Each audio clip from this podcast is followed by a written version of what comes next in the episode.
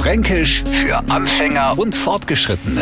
Heute Es hämmert, wo ich höre nix. Und Sie können nur so geschenkt, hier hören Sie aber nix hören, weil es hämmert taucht meistens vollkommen geräuschlos auf.